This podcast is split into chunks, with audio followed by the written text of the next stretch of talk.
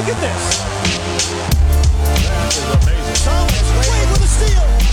The emotions of Dirk Nowitzki. What he's always dreamed of. Hoping to have another chance after the bitter loss in 2006. Watch this play.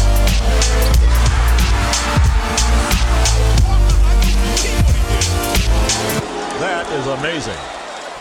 Hallo und willkommen zu Gut Next, dem deutschen Basketball-Podcast im Internet. Mein Name ist André Vogt und ich begrüße euch zu einer neuen Folge unseres kleinen, aber feinen Basketball-Hörspiels. Heute mit dem Fragen-Podcast am Freitag und der wird präsentiert, wie alles hier im Freemium-Bereich, nenne ich es mal, natürlich von manscape.com. Ihr merkt, es wird langsam wärmer. Also heute zumindest in Wolfsburg war Sonnenschein, äh, echt ganz okay, bis die Sonne unterging. Jetzt ist es wieder kalt. Tja. Aber der Frühling kommt und nochmal, ne, es ist Zeit für einen Frühjahrsputz. Nicht nur in der Bude, nicht nur im Garten, nicht nur bei eurem Auto, keine Ahnung, sondern auch am eigenen Buddy vielleicht mal. Äh, gut, das war vielleicht alle, das schließt mich sehr mit ein, auch vielleicht mal wieder Richtung sportlich was machen sollten. Ja, natürlich. Aber vielleicht auch davor schauen, dass man eventuell den einen oder anderen Wildwuchs nicht nur im Garten beseitigt, sondern auch ja, rund um den eigenen Äquator, der vielleicht ein bisschen nach draußen gewandert ist. Von daher, checkt's doch mal ab. Manscape.com. Gibt verschiedene Produkte in Lawnmower 4.0, 3.0. Ich will immer die neueste Technik haben, deswegen habe ich den 4.0 geile Skin-Safe-Technology, das war mir das Wichtigste, dass man einfach wirklich äh, guten Gewissens da unten zu Werke gehen kann, um es schon echt anstrengen muss, um sich da irgendwie zu schneiden in irgendeiner Falte. Ähm, hat ein bisschen Licht, das kommt ganz gut, wenn man nicht sieht, was da unten los ist. Ähm, ich kann es aber noch mega empfehlen. Starker Motor, schneidet die Dinger halt weg. Und bei mir wirklich jedes Haar, was irgendwie am Körper raussprießt, wird damit äh, beseitigt, außer die in so echt kleineren Löchern, Ohren, Nase, da gibt es ja den Weedwacker für. Äh, es gibt diese Deos und so für untenrum, die müsste ich viel öfter benutzen, das gebe ich gerne zu, dieser Balltoner und alles. Und die Zeitungen, die ich mal hatte, wo das ganze Haar mal drauf fiel, jetzt ist auch, sind auch schon weg. Hätte ich vielleicht nicht zusammenknüllen sollen, aber das sind Learnings, die werdet ihr vielleicht auch haben. Oder schon haben, nicht machen müssen, weil ich die euch schon für euch gemacht habe. Ja. Das sind die Werbespots, dafür werde ich hier bezahlt. In diesem Sinne, schaut doch mal rein. Äh, mit dem Code NEXT20, N-E-X-X-T-2-0, kriegt ihr 20% Free Shipping, 30 Tage Geld zurückgarantie. Und wenn ihr auch so einen Peak Hygiene Plan wollt, ja, könnt ihr auch nehmen, so, so eine Abo-Geschichte. Ich weiß, da sind ja viele mal ein bisschen, ja, ne, vorsichtig, aber kann man alles kündigen. Ähm, kriegt halt Sachen zugeschickt, Klingen, ne, diese Deo-Geschichten. Könnt ihr euch dann aussuchen. Checkt einfach ab, schaut, was ihr wollt. Manscape.com. Ich kann es nur empfehlen. Benutze das quasi ja, jeden zweiten Tag. Also nicht überall, aber vor allem obenrum. Kommen wir zu euren Fragen. Obwohl, nee, kommen wir erstmal nicht zu den Fragen. Kurz eine Sache vorneweg, weil ich es einfach hier liegen habe und ich, ich, ich, ich kann es nicht, äh, ich muss euch was drüber sagen. Also hört mal her.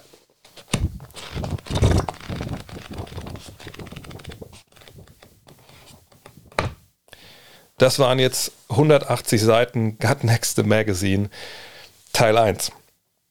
Ähm, ja, was soll ich dazu sagen? Ich habe heute schon, glaube ich, alle sozialen Medien zugespammt damit. Also ich habe heute sieben Exemplare bekommen, ähm, weil Thomas, schöne Grüße an der Stelle ähm, von der Druckerei, hat einfach dem Jan, dem Marc und mir einfach Pakete vollgepackt mit, mit ja, so viel Heft wie reinging und schon mal zugeschickt per Kurier das ganze, der ganze Rest, der an die Vorbesteller rausging, die Abonnenten, der wird wahrscheinlich jetzt, denke ich mal, Anfang der Woche verschickt, sodass um den 15. rum wirklich sein kann, dass ihr dann eure Ausgaben in den Händen haltet, je nachdem, ob ihr in Deutschland seid, Österreich, Schweiz etc. Und das ist echt verrückt.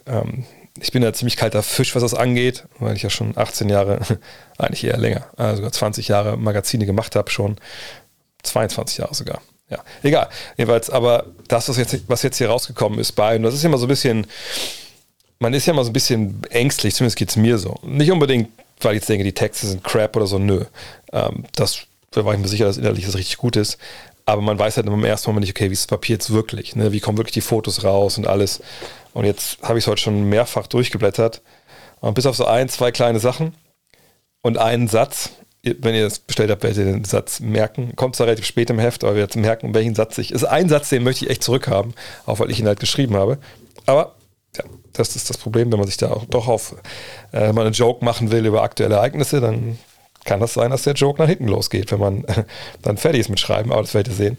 Ähm, ich will auch nicht spoilern und für alle, die gefragt haben, die Cover spoiler ich auch noch nicht. Ich spoiler die vier Cover erst, wenn wirklich ähm, ihr die Hefte habt wenn ihr auch ne, die schon rausgehauen habt auf sozialen Netzwerken etc., erst dann werde ich hingehen und allen zeigen, was wir da wirklich gemacht haben, damit jeder, der sein Cover rauszieht, auch so ein bisschen überrascht ist vielleicht und so einen Aha-Moment hat. Das möchte ich euch dann nicht nehmen. Und äh, falls ihr noch welche bestellen wollt, viele gibt es wirklich jetzt nicht mehr. Äh, gutnextmac.de, da kriegt ihr noch ja, ein Exemplar. Könnt euch nicht aussuchen, welches Cover es ist, noch nicht. Das geht dann erst, nachdem ähm, alles draußen ist. Aber so wie das heute schon wieder lief mit Vorbestellungen, kann das gut sein, dass es bis dahin gar keine Exemplare mehr gibt. Mal gucken. Jetzt kommen wir zu Fragen. Nico Mentis fragt, Andrew Bogart hat in seinem Podcast von einem Gerücht erzählt, dass Bradley Beal sich im Sommer vorstellen kann, nach Philadelphia zu gehen, um eine Big Three mit James Harden und Jalen Beat zu formen. Beal hat für nächste Saison eine Player Option. Würde das Sinn ergeben und wäre es überhaupt ein guter Fit? Wo siehst du allgemein Beals Zukunft in Washington oder woanders? Ja, das ist eine, eine, eine interessante Frage, glaube ich, der Aufreger der Woche im Endeffekt, ähm, weil das war eigentlich schon vom Tisch, fand ich. Ne? Wenn ich erinnere, ich habe, glaube ich, letzte Woche oder vorletzte Woche über Bradley Beal gesprochen und diese einen Pressekonferenz die jetzt gegeben hatte, da nach seinem, ähm, ja, nach seiner Verletzung erstmals wieder. Und da wurde er gefragt, so man, ja, denkst du denn, es ist fair, ne, zu sagen, dass du, wenn du jetzt aus deinem Vertrag aussteigst, dass du dahin tendierst, einen fünf Jahres maximal Supermax-Vertrag bei äh, den Wizards unterschreiben. Und er gesagt, ja, das ist fair. Das ist fair, das anzunehmen, dass ich das unterschreiben würde oder dass ich da in die Richtung ähm, tendiere. Hat dann auch gesagt, ja, und ich freue mich total jetzt mit Christaps, mit Kuzma, ja, wir können so groß spielen mit Gafford, ne, ich dazu, das kann richtig gut werden nächstes Jahr, freue ich mich drauf, weil das klang auch sehr enthusiastisch und nicht unbedingt so wie, ja, so Dienst nach Vorschrift äh, bei der PK von einem Star. Und jetzt dieses Gerücht, so. Bogut hat gesagt, naja, er hat jemanden an der Hand, der ist nah dran an, an solchen Geschichten, der, der weiß Bescheid und der hat mir das gesteckt es gab ja auch diese Gerüchte oder Mutmaßungen oder Leute, die dachten, sie haben einen coolen Take, ja auch schon vor einigen Wochen, noch vor der Trade Deadline auch. Äh, einfach, dass Embiid und Beal ja gut zusammenpassen würden. Aber ähm, ich weiß ehrlich gesagt nicht, was ich jetzt darauf geben soll. Dass es von Bogart kommt, ist natürlich in dem Sinn interessant, dass er, na klar, hat er auch Connections in die NBA. Ich meine, der Kollege ist ja auch jetzt äh, nicht so lange schon weg, dass er keinen mehr kennt, sondern der wird sicherlich ein paar Sachen hören und Leute quatschen, auch gerade Ex-Spieler ne, quatschen. Aber irgendwie fehlt mir so ein bisschen die Fantasie, wie das funktionieren könnte. Also wir können mal ein paar Szenarien uns, uns hier mal hinlegen. Also Bradley Beal, wie gesagt, hat nächstes Jahr eine Spieleroption, 36,4 Millionen. Hat aber die Option, um für unendlich viel mehr Geld zu unterschreiben über fünf Jahre würde man jetzt sagen, ach nee, ich will da unbedingt nach Philadelphia, ich ziehe nur diese, diese Jahresoption. Wenn einem da hunderte Millionen Dollar durch die äh, Lappen gehen, weiß ich ehrlich gesagt nicht. Also das, selbst wenn ich schon viel verdient habe, würde ich denken, das würde ich mir schon sichern wollen. Ähm, also würde es auf ein Sign-and-Trade hinauslaufen. Aber wie sollen die Sixers denn einen Sign-and-Trade hinbekommen? Da gibt es natürlich auch so Hard-Capped-Geschichten, da will ich gar nicht mit langweilen. Ähm, aber ne, so ein Trade, kriegt man auch jetzt nicht unbedingt so super easy hin, weil was hat man denn für Spieler, die man abgeben würde für Bradley Beal, die dann äh, im Endeffekt ja auf der anderen Seite auf Gegenliebe stoßen? Also bei den Washington Wizards, da müssen wir auch mal ehrlich sein. Äh, die, die auf Gegenliebe stoßen würden, nämlich Joel Embiid und James Harden eventuell, die sind nicht zu haben. Ja, Beal verdient ja, momentan 36 Millionen, nächstes Jahr werden es dann wahrscheinlich ein bisschen mehr sein, dann, wenn er diesen Silent Trade machen wollen würde dann wäre das wahrscheinlich Tobias Harris plus X, ich plus Vorkan Korkmatz oder sowas. Aber ähm, was, was wollen denn die Wizards mit Tobias Harris? Also das ist ja eine Mannschaft, die den ja wirklich überhaupt gar nicht brauchen. Ja, du hast Porzingis, du hast Gafford, du hast jemand wie, wie Rui Hachimura, wie Danny Avdija. Also du brauchst ja nicht noch einen Flügel, der eine Menge Geld verdient, aber eigentlich ne, auf Positionen unterwegs ist, die du besetzt hast. So also ein drittes Team mit reinholen, okay. Also dann müsste ein drittes Team dann einen oder wahrscheinlich zwei Spieler nach äh, Washington schicken, die für Washington irgendwie cool genug sind, dass sie diesen Deal machen. Aber gleichzeitig müsste dieses Team ja dann Tobias Harris aufnehmen. Also wäre das dann so ein Deal, okay, wir haben längerfristige Verträge, die laufen länger als äh, der von Harris, wir wollen früher irgendwie ne, unter Salary Cap kommen und sonst was, kann ich mir auch schwer vorstellen. Es gibt sicherlich Möglichkeiten, in der Trade Machine rumzuspielen. Ich hatte mal eine Sache für mal reingegeben. So was wäre denn, wenn die Knicks zum Beispiel sagen, oh Gott, oh Gott, Randall muss hier weg und, äh, und Fournier eigentlich auch. Und Harris, ja, ist okay, das läuft seit weniger lang, der Deal. Und dann können wir mal gucken, wie der hier funktioniert. Und im Zweifel ist er dann weg und dann machen wir, fangen wir von vorne an. Wäre sowas möglich? Okay, aber wäre dann Julius Randle plus Yvonne Fournier, was, was die, die, die Wizards da jetzt irgendwie sexy finden, kann ich mir auch nicht vorstellen. Also ich finde es super, super schwer. Sicherlich, ne, wenn man den Wizards sagen könnte, pass auf, also ihr habt zwei Möglichkeiten. Entweder ihr tradet ne, uns dazu den Sixers, da machen wir einen Sign and Trade, oder ich gehe einfach als Free Agent hier weg, dann hätte man ne, da ein gewisses Druckmittel, um zu sagen, gut, dann ne, bevor wir ihn ganz ohne Gegenleistung verlieren, machen wir das. Aber es gibt ja nicht so viele Teams mit Cap Space im Sommer. So, und äh, vor allem nicht die 76ers. So muss also die Frage sein, okay, also wie würden, würde man denn diesen Druck aufbauen wollen? Und das, ich weiß nicht, dass das, da sehe ich momentan keinen Weg. Kann auch sein, dass ich äh, heute durch die Euphorie hier mit Gut Next Magazine einfach ein bisschen benebelt bin, aber ich, ich, ich sehe es einfach nicht. Ähm, denn klar, wenn man Harris irgendwo hinschicken könnte, aber wer kann Harris denn komplett aufnehmen, ohne was zurückzuschicken, außer ein Draftpick oder so? Das, klar kann das möglich sein im Sommer, aber äh, das müssen wir auch mit Draftpicks bezahlen. OKC oder sowas vielleicht eine Möglichkeit. Aber für so einen Deal, der dann nächste oder übernächste Saison läuft, und die Picks werden auch nicht gut sein, könnte ich Danny Green entlassen, der kostet 10 Millionen. Und wäre man dann weit unterm Salary Cap? Wahrscheinlich immer noch nicht. Also mir fehlt echt so ein bisschen die Fantasie. Ähm, es sei denn, Harden, der nächstes Jahr eine Player Option hat auf für 47 Millionen, würde irgendwie erklären, pass auf, also 47, ich brauche das nicht mehr in meinem Alter. Gib mir 30 Millionen, ne, oder so, gib, mir, gib mir 35, so viel wie ein Beat ungefähr verdient. Ähm, dann haben wir es vielleicht zusammen für Bradley Beal. So geht sowas. Es ist, es ist super strange. Ich würde sagen, dass das so von, von den ganzen ne, finanziellen Geschichten und dass es einfach auch keine, keine Not gibt bei, ähm, bei den Wizards da jetzt aktiv zu werden. Ich würde ehrlich sagen, eher sagen, dass da weniger dran ist. Zumal und wir haben schon viele wilde Geschichten gesehen von welchen Stars, die sich da am Kopf und Kragen reden bei den Mannschaften, wo sie dann erst sagen, ich bleibe hier und dann sind weg. Aber Bradley Beal ist für mich jetzt nicht der Typ, wo ich denke, charakterlich, der ist so ein bisschen durch den Wind und der sagt dann den Leuten, ja, habe ich voll Bock drauf nächstes Jahr und dann auf einmal ist er weg. Also ich würde tendieren, dass er nächstes Jahr auch in Washington ist. Was den Fit aber angeht, Bradley Beal kannst du wahrscheinlich blind irgendwo reinsetzen in jede Mannschaft in der NBA und das würde funktionieren. Ähm, wenn du ihn neben ähm, Harden packst, perfekt im Angriff, ne, er kann abseits des Balles agieren, kann selber mal den Ball in die Hand nehmen, ist ein Playmaker, ist ein Werfer, alles gut. Defensiv, ja, okay, da kann man vielleicht überlegen, ist das alles so sinnvoll, aber da würde ich, würd ich mir jetzt gar nicht die großen Gedanken machen, wenn du Argel und Beat dahinter stehen hast als Sicherheitsnetz wenn du noch einen Matisse Thibault dabei hast, der da vielleicht neben den beiden dann auf der 3 spielt oder so, das wäre schon gut. Aber wie gesagt, Bradley Beal, den kannst du eigentlich überall reinstecken. Hendrik fragt, wie findest du es, wenn sich Superstars zu sehr bei Trades einmischen? Sei es nun LeBron James, der unbedingt West Westbrook haben wollte, obwohl Fans und Journalisten direkt gesagt haben, dass Brody nicht an die Seite von AD und Braun passt. Oder Kevin Durant und Kyrie Irving, die ihren Kumpel DeAndre Jordan für 40 Millionen und vier Jahre bei den Nets wollten. Sollten die GMs dort nicht eingreifen, wenn es darum geht, dass Superstars ihre Buddies im Team haben wollten und damit dem Team schaden? Wieso lassen die GMs so einen Deal durchgehen und sprechen kein Machtwort, wenn so ein Deal das Team schlechter macht? Da gibt es natürlich unterschiedliche Begründungen. Wir müssen noch verschiedene Sachen auch bis auseinanderklamüsern. Ähm, fangen wir mal bei LeBron an, bei, der, bei diesem Fall. Äh, man weiß ja nicht wirklich, was da jetzt ne, zu 100% hinter den Kulissen so ähm, los war. Alles, was man lesen konnte und was ich auch plausibel finde, ist es so, dass natürlich so ein Deal nicht durchgeht, wenn LeBron sagt, nee, möchte ich nicht.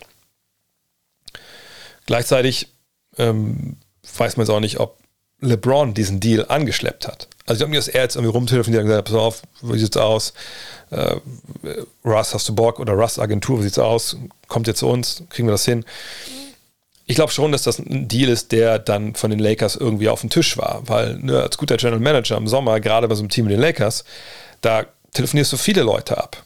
Und nachdem wir es im Sommer so für, für eine Legende, ich fast schon gesagt, für Gerüchte gehört haben, ne, mit Buddy Yield und, und was wir nicht alles gelesen haben, da muss man sagen, ja, natürlich haben die auch wahrscheinlich ne, viel rumtelefoniert und geguckt, aber das ist auch vollkommen richtig. Gut, es, ist es perfekt, wenn das dann die Welt erfährt? Eher nicht, das sollte eigentlich nicht so sein, aber es ist halt manchmal bei so einer Franchise, wo ja, der Glamour dann doch real ist. Jedenfalls, irgendwie haben sie dann dieses Angebot gehabt oder diese Verhandlungen geführt mit Washington. Ähm, und dann haben sie diesen Deal gehabt, wo sie dann sagen müssen, ja oder nein. Und dann wird das intern diskutiert. Und ich glaube jetzt nicht, dass Rob Pelinka klar dagegen war, sonst hätte er diese Verhandlungen nicht geführt. Wenn du, Chance, wenn du die Chancen hast, eine Sache, die du, auf die du keinen Bock hast, die zu verhindern, naja, dann ist es ja relativ leicht für einen Rob Pelinka zu sagen, äh, ja, ich biete euch das und das, aber das jetzt nicht. Wenn du weißt, das ist ein Dealbreaker, dann kommt der Deal nicht zustande. Also ich kann mir nicht vorstellen, dass das ein Deal war, den LeBron an sich alleine durchgeboxt hat, weil er jetzt mit Genie Bass sich unterhalten hat oder so. Das kann ich mir einfach nicht vorstellen. Ähm, von daher würde ich hier nicht sagen wollen, dass da die, ähm, dass der, der Superstar hier was durchgedrückt hat. Bei früheren Stationen, na, gerade in Cleveland mit diesen 1 plus 1 Deals, als er immer wieder Free Agent war und er sagen konnte, hey, wenn ich, wenn ich den, den Mann holt, dann gehe ich. Da kann ich mir es eher vorstellen, dass dann von ihm auch so ein bisschen Leute identifiziert wurden, ne, den wollen wir haben, weil da ging es oft auch, auch um Free Agent etc. Ähm, und da hat man natürlich auch den Druck gehabt, dass man auch als Management vielleicht so ein bisschen vorauseilenden Gehorsam hatte. Ne? Also, was meine ich damit? Stell dir vor, du bist ganz unterwegs mit LeBron da in Cleveland damals, du willst Meister werden, mit dem Devil Meister werden und der ist ein bisschen frustriert, dass es nicht läuft und sagt dann halt, ey, wir brauchen auch Schützen, wir brauchen Schützen, so einen wie J.R. Smith. So, und dann ne, denkst du dir als GM, okay, er hat natürlich recht, sehe ich auch so. Dann guckst du ein bisschen, ne, kriegen wir einen wie J.R. Smith? Und dann auf einmal, ja, ist er auf dem Markt. So, und dann hast du einen Deal. Und dann ziehst du alleine durch oder natürlich fragst du nochmal LeBron, ey, wir können J.R. Smith bekommen. Also meinst du das wirklich ernst? Ja, brauchen wir. Und dann machst du es. Äh, und dann, ja, wir müssen Tristan verlängern, Tristan Thompson für das Geld. Wir brauchen einen Offensive Rebound, das Pick and Roll laufen kann, bla bla bla. Und dann hast du den nur vier Jahre auf meiner Backe und LeBron geht nach zwei. So, also solche Sachen kann ich mir eher vorstellen, als dem Motto, dass jetzt Westbrook der Dealer durchgeknallt wurde von LeBron. Weil LeBron eben auch nicht, ähm, ja, die, diese Macht hatte, diese Leverage jetzt zu sagen, dann gehe ich halt, weil der Vertrag ja noch läuft. So. Allerdings weiß ja jetzt auch, wissen glaube ich alle nicht, was da jetzt im Endeffekt äh, die Wahrheit ist. Was Jordan und Irving angeht, mit, mit äh, äh KD und Irving mit DeAndre Jordan, naja, also zum einen ist es so, dass das ja damals so eine Geschichte war, die soll, mussten ja dahin kommen. So. Ne? Hätte man als, jetzt als ähm, GM sagen können, ja, pass auf, also ihr könnt ja gerne kommen, aber der Typ, den holen wir nicht für 40 Millionen. Wenn natürlich die anderen beiden sagen, ja gut, dann gehen wir zu nix, dann stehst du ein bisschen doof da und hast auch keinen Job mehr danach. So, das darf man nicht vergessen. Ne? Ähm, und man weiß auch jetzt nicht da, was da jetzt en Detail besprochen wurde, aber nur, dass das Kumpels sind, dass er da mit dabei war, das ist dann viel damit zu tun. Und das ist ja was, was sich auch durchzieht, sage ich mal, durch den, durch den Profisport, glaube ich, in der ganzen Welt. Also wie oft haben wir das schon von gelesen? Ach, US College, wo wir da mal sind. Ah ja, ähm, ne, war es nicht bei Ben Simmons sogar so? Ben Simmons geht zu LSU. Warum geht er zu LSU? Und dann hört man, sein Vater oder irgendwer hat da einen Job gekriegt. Äh, oder man hört, ja, der Highschool-Coach von ne, Prospect A hat bei Uni B jetzt angeeult als Assistant und solche Sachen. Ne, das, da, da, wäscht eine Hand oft die andere. Und das gibt es in den Profis natürlich auch. Und ich glaube noch nicht mal, dass es unbedingt darum ging, so, hey, hier, äh, DeAndre Jordan, das ist unser Kumpel und wir wollen nicht, dass er woanders spielt, weil das ist echt unser, unser bester Freund und ohne den wollen wir nie wieder leben. Sondern das ist sicherlich ein Kumpel. Ne? Da gibt es ja auch die, wenn ich mich ganz täusche, die Verbindung mit der Uni ne? von, von DeAndre Jordan. Und also auch der war Texas, habe ich mich ganz täusche, jetzt genau wie KD. Aber ähm, die kommen damals hin und, und denken sicherlich, ja, ähm, Jared Allen äh, kennen wir irgendwie nicht so wirklich. Äh, ja, ist sicherlich ein guter Mann, aber vertrauen wir irgendwie nicht so wirklich. Was ist denn mit, wenn wir mal jetzt jemanden holen hier, wie die Andre Jordan, der ist zwar 31, war er damals, aber der kann uns was, was geben. Und ich meine, in dem Jahr, als mal ausgesucht, hat er eben auch 8 Punkte, 10 Rebounds und 1,2 Stocks, 2 Assists. Das ist ja okay gewesen. Wurfquote von 66 Prozent. Ähm, da kann man ja nicht meckern. War verletzt zwischendurch, wie es aussieht. Hier 56 Spiele nur gemacht. Aber das ist ja okay. Hätte es jetzt ein langer Deal sein müssen? Ne, mit Sicherheit nicht. Aber dass er jetzt wirklich auch da, dass das so komplett Wahnsinn ist, würde ich jetzt nicht so sagen. Vor allem, wenn du Leute, es sei denn, ich habe das Timing jetzt falsch im Kopf, Leute überzeugen willst, ey, kommt mit zu unserer Franchise, wir setzen auf eure Meinung, wir hören euch zu und dann sagst du direkt, aber nee, den Typen, den ihr haben wollt, den kriegt ihr halt nicht. Ne, das sind Sachen, da muss man immer aufpassen. Eine andere Komponente, die mit reinkommt, sind halt die Agencies, die Agenten. Ne, es ist ja wirklich so, dass, und Klatsch ist das beste Beispiel, ne, ähm, dass durchaus ne, Agenten mit dabei sprechen ne, und man auch Teams unter Druck setzt und sagt, pass mal auf, also klar, ihr wollt den anderen sich Backup Point Guard holen für das und das Geld, habe ich gehört, aber guck mal, unser Mann, der würde vielleicht sogar für ein, zwei Millionen weniger kommen, wenn ihr ihn hier reinholt. Weil wir denken, das ist für ihn eine gute Situation, hier bei euch zu spielen, mit unserem Superstar, der bei euch unter Vertrag ist. Und äh, einer wäscht die andere. Nee, das sind solche Sachen, das spielt dann auch alles mit rein. Aber natürlich sollten GMs das Beste fürs Team im Kopf haben. Ja, und ihre Aufgabe muss ja sein, so ein Team, also nicht immer nur dieses, dieses aktuellen Erfolg vielleicht im Blick zu haben, sondern auch mittelfristig zumindest ne, eine Strategie aufzubauen zu haben. Aber das ist natürlich leichter als getan, wenn du so abhängig von den Spielern bist und von den Ergebnissen. Ja, und Panik-Trades und ähnliches oder Panik ähm, Free Agent ähm, Signings haben wir auch schon oft genug gesehen in den letzten 30, 40 Jahren. Also da, da, da passieren natürlich auch Fehler. Ja, Leute wollen auch nicht arbeitslos werden. Und unpopuläre Entscheidungen zu treffen ist, ja, da steht im Namen, unpopulär. Äh, aber ich würde nicht sagen, dass da momentan Leute wie LeBron oder so ähm, alles kaputt machen. Und muss auch eins dazu sagen, nochmal, Fans und Journalisten, naja, wie viele Fans und Journalisten haben denn in der Vergangenheit auch komplett Unrecht gehabt, obwohl es eigentlich eine Konsensus war, dass das nicht funktionieren kann. Ich kann mich erinnern, dass Fans und Journalisten gesagt haben, Moment mal, warum geben wir Steph Curry 40 Millionen für vier Jahre, waren es glaube ich da 44 Millionen, der kann nicht gesund bleiben, das kann nicht funktionieren mit ihm und Clay Thompson als Backcourt, was soll das? Ne? Ähm, ich kann mich erinnern, das ist noch ein gutes Beispiel, ähm, damals als das in, in, in wenn Celtics losging mit dem Big Three zum ersten Mal, ja, das kann nicht funktionieren, die, äh, wo es meisten Journalisten haben gesagt haben, ne, die haben, die haben zu wenig Bälle für die drei Mann. Und ne, das, da muss man mal gucken. Und man darf sich auch nicht immer das Fähnchen in den Wind hängen, äh, wenn, wenn Fans und Journalisten irgendwas schreiben. Und äh, ich gesagt, ich konnte damals nachvollziehen, warum sie es gemacht haben. War es ein Gamble? Ja. Hat es funktioniert? Nein. Aber es war jetzt auch nicht so, dass es komplett aus der Luft gegriffen war. Wo man natürlich schon sagen muss, dass Teams in LA, gerade die Lakers, gerne sich auch, äh, sag ich mal, schöne Spielzeuge in den Schrank äh, stellen, wo es vor allem darum geht, dass, dass andere die dann nicht haben können. Aber ja, aber ich glaube nicht, wie gesagt, dass diese Stars da zu viel Macht haben momentan. Zocki HD fragt, ab wie viel Dollar pro Jahr wäre Westbrook denn ein guter Vertrag? Ich glaube, wir sollten uns irgendwann mal davon lösen, immer versuchen, diese Leistung von Spielern in, in, in, Geld irgendwie aufzuwiegen. Ich weiß, dass das äh, ab einem gewissen Punkt gemacht werden muss, gerade wenn man so Kaderplanung macht etc. Aber was mir da immer zu kurz kommt, ist eben auch so ein bisschen der Kontext. Ne? Also ich glaube, Russell Westbrook kann so viel Geld verdienen, wie, also wenn wir jetzt zum Beispiel Lakers sehen, ne, wie es jetzt zusammenpasst oder eben nicht, der könnte 5 Dollar verdienen und es wäre nicht besser, als wenn er 37 Millionen Dollar verdient. Im Sinne von, ne, der spielt ja dadurch nicht besser. Ne? Wäre dann leichter zu traden, mit Sicherheit.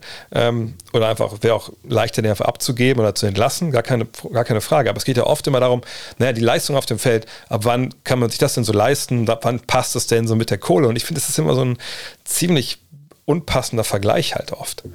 Ähm, ich sage, spare jetzt hier diesen den Sermon über, naja, wenn ich ne, über dem Salary Cap bin und mein Spieler wird Free Agent und der will viel Geld haben und ich verliere ihn und kann ihn nicht ersetzen, was soll ich denn machen? Ne, das sind so Zwänge, die nochmal hinzukommen. Aber ne, das, ich finde, das, das haben wir in den letzten 20, 30 Jahren noch öfter erlebt. So Joe Johnson ist ein sehr ähm, prominentes Beispiel, Gilbert Arenas, ähm, Richard Lewis, Spieler, die einen großen Vertrag unterschreiben, dann irgendwann nicht mehr die Leistung bringen, ne, die so einen Vertrag rechtfertigen und dann sind es auf einmal Bums, so, ne? obwohl die eigentlich noch Leistung bringen, nur halt nicht wie für einen Spieler, der 37 Millionen äh, verdient. Und da ist oft so, immer so, ne, hate the player, not the game, und das ist einfach falsch. Und Westbrook, wenn du ihm eine Mannschaft gibst, wo er der Lead Guard ist, wo er den Ball in der Hand hat, wo er die Schützen freispielt, etc., auch wenn er sicherlich einen halben Schritt verloren hat zu seiner besten Zeit an Oklahoma City, dann wird er da immer noch eine gute Rolle spielen, dann wird er sicherlich auch dein Team irgendwie halbwegs tragen können und das sieht irgendwie halbwegs cool aus. Und du hast immer gute Abende. Und ob es dann für die Playoff reicht oder so, das hängt vom Rest des Teams ein bisschen ab, ne, ob da noch Qualität dazu kommt zu Westbrook. Ähm, aber wenn du mit ihm, also da wirst du natürlich nicht Meister mit. Wenn du denkst, er ist das Missing Piece für eine Truppe, die, die Meister werden äh, kann, weil er halt ein geiler Point Guard ist, der dir eine Athletik und gibt und dann ne, am Ende von Spielen die kleinen Dinge macht, die es braucht, um zu gewinnen, weil er Winning Basketball spielt, muss man sagen. Nein. Der Spieler war er nie und der Spieler wird er nie sein. Und wenn wir uns alle ganz tief in die Augen gucken und ehrlich sind, dann müssen wir sagen, naja, das ist die große Enttäuschung in der Karriere von Russell Westbrook. Er hat es nie geschafft, in der ganzen Zeit, der jetzt in der NBA ist, sich basketballerisch auf dieses Niveau zu entwickeln, wo er ja, Winning Basketball spielt. Ne, also die kleinen Dinge macht, den Extrapass spielt.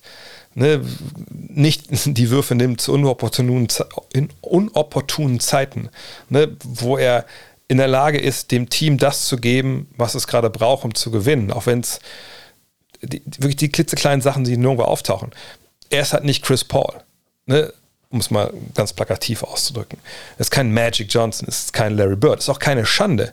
Aber es ist halt schon mit all den Anlagen, die er hat, mit all den wahnsinnigen Statistiken, die er aufgelegt hat in seiner Karriere, und er ist ja schon ein paar Jahre dabei, ist es das, es ist fast schon ein Verbrechen, aber es ist kein Verbrechen, es gibt ja keine Opfer, außer vielleicht jetzt die Lakers, aber es ist so schade und es ist wirklich eine, eine so eine verpasste Gelegenheit, wiederholt und wiederholt.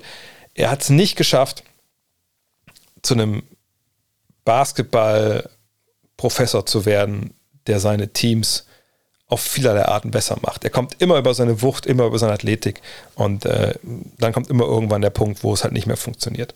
Und das ist auch nicht schlimm, aber es ist halt super, super schade, dass er diesen Schritt nie gemacht hat. Und da kann auch niemand argumentieren, dass das anders war, weil einfach die, die, die Ergebnisse da für sich sprechen. Und ähm, von daher, man kann da keine, kein, kein Dollarwert dran schreiben. Es kommt darauf an, welche Rolle du für ihn siehst, was du für Erwartungen an diese Verpflichtung hast. Und ähm, wenn das die falsche Erwartung ist, dann ist es egal, wie viel Geld du ihm gibst, dann wird das eine Enttäuschung sein. Wenn das die richtige Erwartung ist, ja, dann kannst du, wenn du jetzt so mit, ähm, soll ich sagen, wenn da unten irgendwie eine, eine, schwarze Zahl stehen soll, dann musst du halt gucken, ausrechnen, versuchen, ne, Leistungen, die er bringt, Siege, die wir damit einfahren, Trikots, die wir verkaufen, eine Werbung und dann kann man sehen, ob es sich lohnt oder nicht. Aber jetzt zu sagen, ab 10 Millionen ist er bei jedem Team perfekt, nee, das, so ist es nicht. Dafür ist er ein Spieler, der, der zu viele Löcher hat. Dome Marina fragt, was denkst du, wie die Lakers nächste Saison aussehen? Neuer Trainer, neuer Russ oder ohne Russ, ohne Pelinka? Ohne Russ, das haben ja jetzt auch einige Lakers Insider wohl gesagt, dass das nicht passieren wird, dass er da bleibt. Ich denke auch, dass er geht. Sei es jetzt, ne, weil er die Option nicht zieht, was ich mir irgendwie aber nicht vorstellen kann. Ähm, sei es, dass man ihn herauskauft, was ich denke, was durchaus mittlerweile, weil ich glaube nicht, dass man großartigen Trade für ihn hinbekommt, ähm, realistisch ist, dass man sagt, komm, wir haben so viel Geld, scheiß drauf. Ähm, aber natürlich wäre ein Trade dann eleganter. Ähm, muss man mal abwarten. Aber ich glaube, ohne Russ auf jeden Fall. Pelinka und Vogel. Ich finde, Vogel ist die ärmste Sau, aber wenn es intern momentan wirklich diesen, diesen Streit da gibt, hey, bitte bring doch Westbrook von der Bank, und ihr wisst, wie angezählt Vogel da vor ein paar Wochen noch schon war, dann würde ich auch sagen, ohne Vogel, auch weil vielleicht er selber nicht mehr sich das antun will unbedingt. Pelinka ist interessant. Also wenn man Pelinka feuert, dann wäre das quasi ein Eingeständnis ähm, von Genie Bass, okay, das ist der falsche Mann äh, am falschen Ort, der hat alles zu verantworten, was dieses Jahr schiefgelaufen ist. ähm, dann wäre er der Sündenbock. So. Und das wäre eigentlich eher so, soll ich sagen, eher Knicks-Style oder sowas. Also es wäre nicht eigentlich so, wie die Lakers normalerweise ihr Business machen. Auf der anderen Seite wurden natürlich auch schon äh, General Manager gefeuert. Aber ich sehe Pelinka da jetzt nicht unbedingt als, als Hauptschuldigen. Hat er natürlich ne, das Ding mit Westbrook dann im Endeffekt durchgeführt oder durchführen lassen. Ja, klar. Ähm, aber er hat ja Anthony Davis nicht ins Knie getreten, ähm, hat Le LeBron nicht verletzt Saisonbeginn. Ähm, ne, das, aber obwohl man auch da nicht weiß, wie es hinter den Kulissen aussieht. Aber um vielleicht mal jetzt zu sagen, wie ich denke, wie das Team aussieht. LeBron wird da sein, AD wird da sein, es werden wieder eine Masse anderen Rollenspielern da sein, die nur Einjahresverträge haben. Sie werden schauen, dass sie halbwegs gut wieder draften, dass sie irgendwie so einen Austin Reeves irgendwo finden oder auch gerne ungedraftet. Aber so richtige Kaderverstärkungen sehe ich nicht. Es sei denn, sie kriegen einen Trade von Westbrook für ein paar Verträge, die vielleicht länger laufen, von Spielern, die besser reinpassen hin. Aber das, das wird, glaube ich, sehr, sehr schwer. Also so dieses Silver Bullet für die Lakers, dass alles gut wird, die sehe ich eigentlich nicht. Jona Heinz fragt, DeAndre Ayton hat in der Zeit ohne CP3 und Booker offensiv toll performt. Der Sprung aus der Mitteldistanz sitzt und auch der Hookshot fällt extrem gut. Denkst du, er hat auch offensiv das Potenzial zu einem All-Star, wenn er sich weiter so entwickelt? Das muss ich sagen, das ist für mich dieses Jahr eine wirkliche ja, Offenbarung vielleicht nicht, er war ja vorher schon ganz gut, aber das finde ich ist wirklich eine, eine, sehr, sehr erfreuliche Entwicklung, wie die Andrew Ayton ähm, dieses Jahr auftritt. Denn ich hatte, also ich weiß, dass damals in die Liga kam, ich bin ja immer jemand, der dann sehr, sehr spät sich um diese neuen Rookies kümmert, was die können oder nicht. Da war immer damals schon zu lesen, ja, der hat einen guten Jumper, wer weiß, ne, Three-Point-Range, vielleicht kommt der. Jetzt hat er ausgerechnet in den letzten paar Spielen nochmal drei Dreier getroffen, drei von vieren sogar. Also nicht in einem Spiel, sondern generell. Ähm, aber was ich erstaunlich fand, dass dann zuerst von diesem Wurf von dieser Wurfhand, sag ich mal, dem Handgelenk eigentlich wenig zu sehen war. Und jetzt aber zuletzt, ein Spiel ich auch kommentiert, auf einmal hat er die Jumper getroffen in der Mitteldistanz und sah auch echt sicher aus, schneller Abwurf und dachte ich, oh, hu, wo kommt das auf einmal her? Ähm, das war richtig gut. Und jetzt zuletzt, allein wenn wir jetzt mal uns die letzten, was uns sechs Spiele angucken, da sagen wir sieben, ich lass kurz mehr ausrechnen bei BKRF, was er da gemacht hat im Schnitt. Genau, 20 Punkte, 9 Rebounds, 1,5 äh, Stocks, Wurfquote von 68 Prozent und eine Dreierquote von 75 Prozent, die sicherlich so nicht haltbar ist. Das finde ich schon nicht schlecht. Ähm, ich fand immer noch in den Spielen, die ich gesehen habe bisher, dass er im Low Post, und das ist natürlich auch eine, eine verlorene Kunst irgendwie, dass da relativ wenig zu sehen war. Ähm, so eine Bewegung, wo ich denke, ja, das ist unwiderstehlich. Und irgendwie dünkt mir, er wird nicht so dieser Typ sein, der in seiner Karriere 17, 18 Würfe pro Spiel bekommt. Ähm, er hat in seiner zweiten Jahr der 15 bekommen pro Spiel, waren aber auch nur 38 Partien wegen seinem Dopingvergehen. Da hat er 18 und, und 12 quasi geliefert. Kann er da nochmal zurück? Kann ich mir gut vorstellen. Ich glaube, er wird auch mal All-Star werden. Aber die Frage ist mal, was ist gemeint, wenn nach All-Star gefragt wird, ist gemeint, Abo All-Star, da sehe ich ihn ehrlich gesagt nicht. Auch weil er natürlich im, im, im Westen spielt und äh, gibt es natürlich mit Jokic einen Center, der immer vor, voraus sein wird in allem. Aber ähm, relativ wenig Center natürlich gewählt werden. Aber ich denke schon, dass er mal ab und zu mal All-Star werden wird. Aber ich kann mir nicht vorstellen, dass jemand ist, der so der die zweite Option im Angriff wird bei einer Mannschaft. Man muss ich abwarten, was mit Suns ist, wenn Paul mal doch irgendwann in Rente geht oder so. Aber dass er irgendwie seine, weiß ich, 20 und 12 auflegt jedes Mal, oder 25 und 12, fällt mir ein bisschen der Glaube. Aber er hat mich ja auch bisher total überrascht, was seine Entwicklung angeht. Von daher ähm, kann gut sein, dass ich da auch falsch liege. Für mich sieht das sehr, sehr smooth aus, was er da macht und ich sehe ihn echt gerne spielen. Carsten fragt, Nick Stauskas und Isaiah Thomas haben Verträge in der NBA bekommen. Also Stauskas über zwei Jahre bei den Celtics und Thomas jetzt, glaube ich, bei den Hornets, ne? Über zehn Tage. Vermutlich, weil sie starke, krasse Leistungen in der G-League gezeigt haben. Wie kann man die Leistungen der beiden bewerten, beziehungsweise im Allgemeinen die Leistung aus der G-League? G-League ist natürlich von der, der Qualität weit, weit hinter der NBA. Also da müssen wir uns nichts vormachen. Ne, das ist die wahrscheinlich drittbeste Liga der Welt, ne, von den Einzeltalenten her. Aber wie das dann auch stellenweise da dann gehandhabt wird, von, ist natürlich von Franchise zu Franchise unterschiedlich. Äh, aber ne, die Tatsache, dass man natürlich dann ab, dass Spieler hochgecallt werden, äh, dass es stellenweise ne, Spieler gibt, die am Einsatzgarantien haben, äh, das Spiel entwickelt werden sollen, andere vielleicht eher nicht. Also es ist jetzt keine Liga, wo alle Teams die gleiche Agenda haben, ne, das Maximale rauszuholen, zu gewinnen. Das ist halt eine Entwicklungsliga. So.